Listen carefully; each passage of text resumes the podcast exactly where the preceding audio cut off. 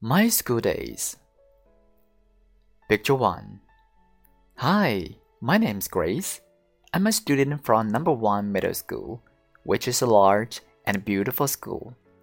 Now, I'd like to tell something about my school days. Picture 2. Although there are always four major classes in the morning, my favorite subject is English. Picture 3. In the afternoon, I have learned something educational in the class meeting. For example, I watched the 17th anniversary of parade. It was so amazing.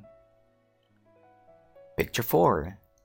After it, I always have three minor classes like computer class, art class, and so on. They are relaxing. Picture 5. Beside those classes, there are colorful activities in our school.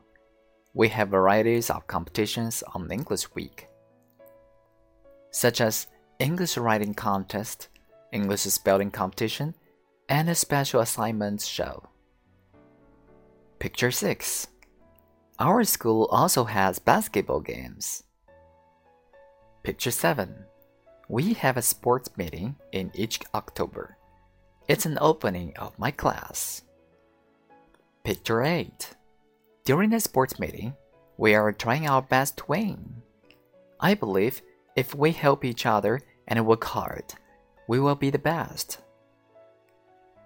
Picture 9. Yeah, it's my exciting art festival. Picture 10.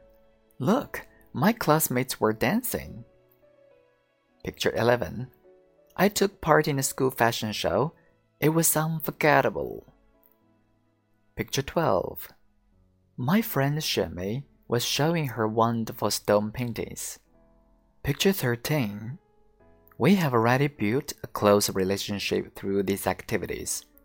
I love my school, my teachers, and my class.